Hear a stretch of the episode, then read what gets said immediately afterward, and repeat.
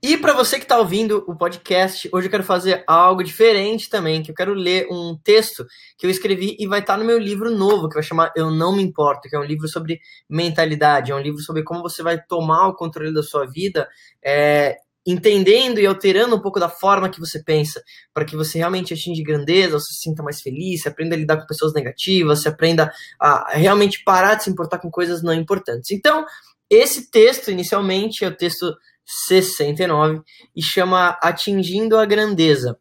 Então, eu vou ler ele para você. E como eu acabei de escrever, talvez tenha algumas coisas que a gente vai adicionar isso ao vivo é, agora. Então vamos lá. Eu sei que você provavelmente quer ser rico e próspero. Desde os primórdios do mundo, esse tem sido um desejo da humanidade. Mas sabe o que é curioso? Quando eu paro para pensar nesse tópico, vejo como o homem é muito parecido com qualquer animal. Eu adoro ir no zoológico, ficar horas observando os animais e ver como o comportamento deles se reflete no nosso. Nos primórdios da humanidade, como em qualquer espécie, o macho alfa, o mais forte, o dominante, era o mais cotado para a reprodução pelas fêmeas. E isso era pelo fator sobrevivência.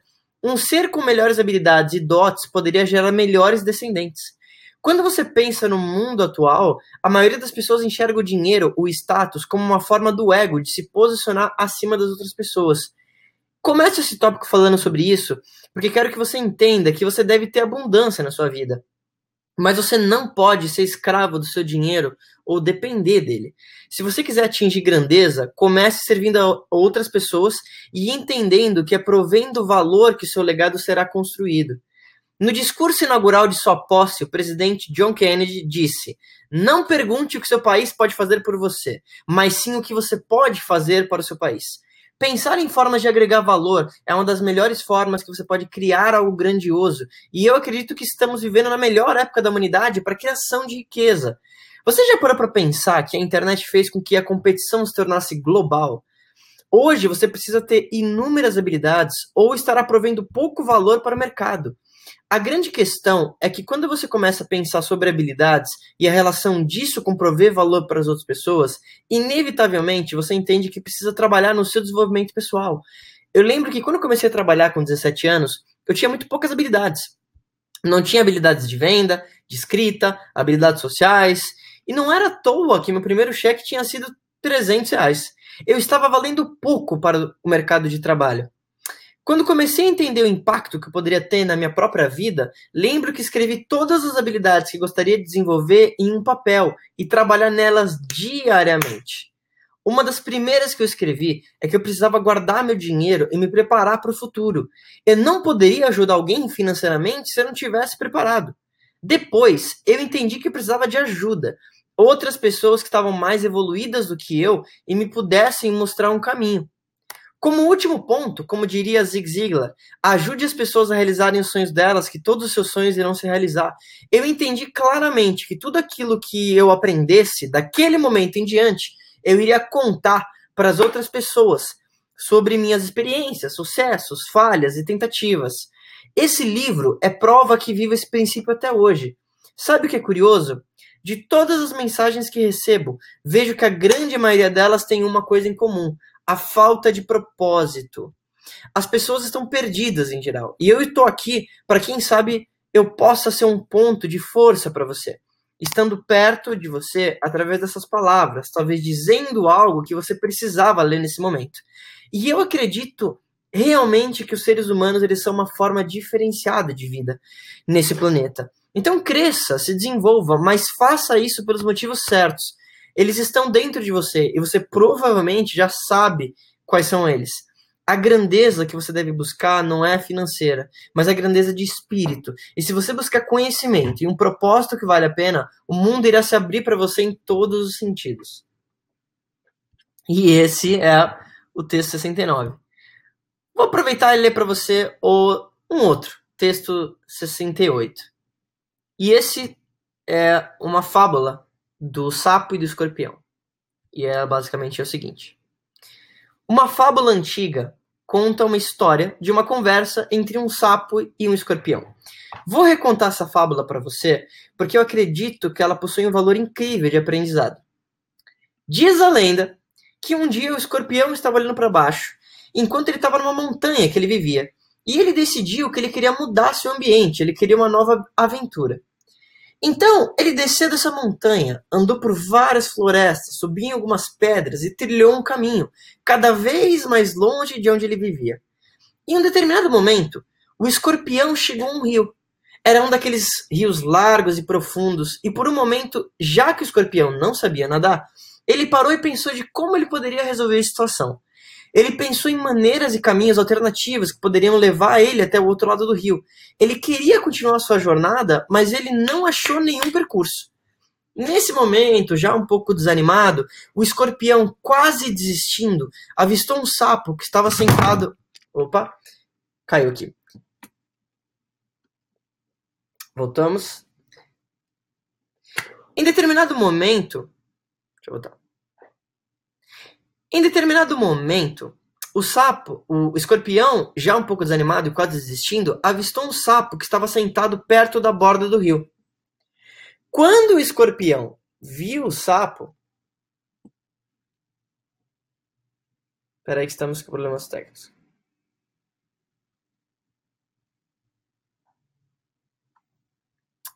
Voltamos. Deixa eu voltar um pouquinho aqui.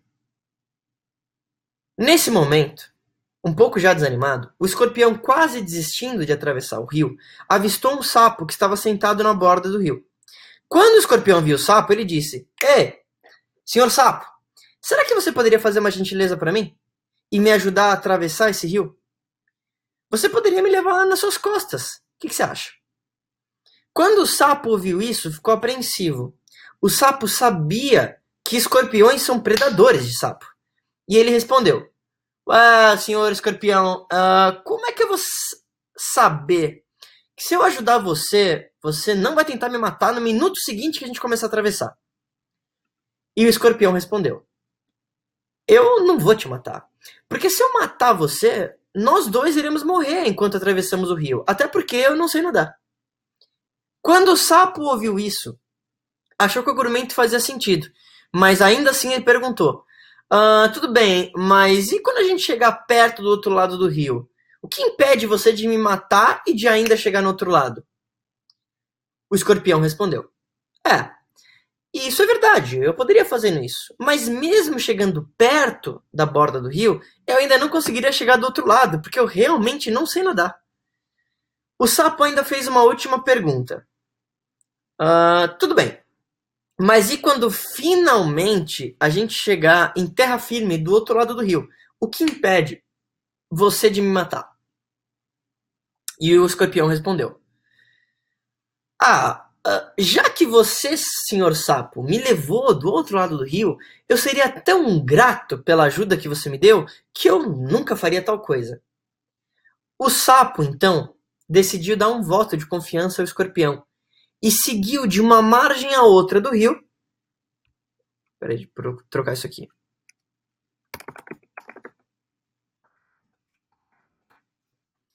O sapo então decidiu dar um voto de confiança ao escorpião e começou a atravessar de uma margem à outra do rio, enquanto o escorpião estava nas suas costas.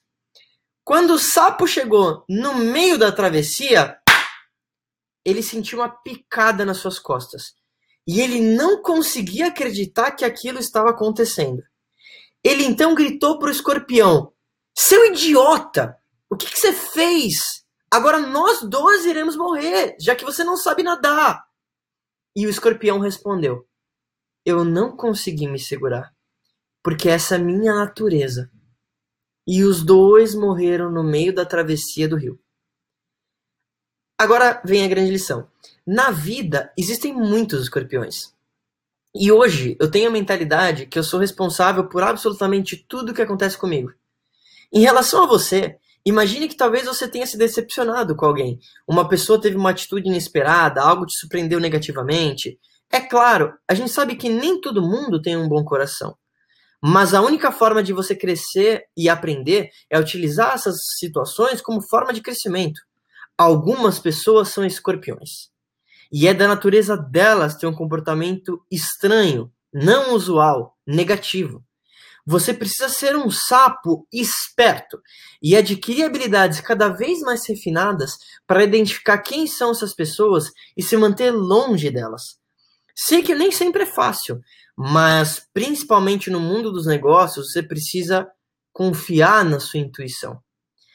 Ouvi certa vez que algumas pessoas têm atitudes muito paternalistas em relação aos outros. Mas posso te falar uma coisa? Sacrifício nunca é o caminho. Quando alguém diz que está fazendo tudo por aquele relacionamento, por aquele parceiro de trabalho, sei que existe algo errado. Sacrifício não é saudável.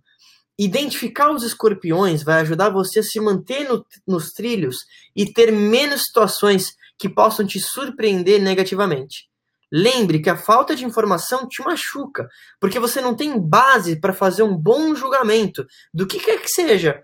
Seja como sapo, no sentido de procurar agregar valor, porém seja sábio para identificar quando é o momento de fazer isso e para quem. Esses detalhes fazem a diferença. E esse é o texto 68. Mas ele precisa de um final aqui. Vamos escrever isso junto para você que está vindo no podcast escrever junto comigo. Esses detalhes fazem a diferença. A grande questão é que ser um sapo não quer dizer que você não vá ajudar ninguém. Quer apenas dizer que você precisa entender a natureza de algumas pessoas e saber discernir. Como, como termina? E saber discernir. Quem está ali? Quem está ali para te ajudar ou quem está ali para ser um peso para você, impedindo você de chegar a outra margem do rio, ou trazendo para sua vida real, sendo um obstáculo para aquele objetivo que você tenha. Assim. Então, para você que está ouvindo ou assistindo isso aqui depois, esses são dois textos do meu próximo livro, que vai chamar Eu Não Me Importo, se você estiver ansioso também. Tem mais algumas coisas para escrever, estou no, livro, tô no texto 70, vão ser 100, coloquei na minha cabeça preciso escrever 100. Então, se você gostou, lembra, se inscreva no canal do YouTube, é, assista os stories, compartilhe isso para alguém e quem sabe, talvez alguma coisa que eu disse, alguma coisa que eu escrevi, alguma coisa que você ouviu, pode fazer sentido para você, eu vou ficar muito feliz de saber disso. Obrigado a todo mundo que estava aqui comigo nessa live. E, de novo, se você gostou desse conteúdo, compartilha. A gente precisa espalhar a positividade.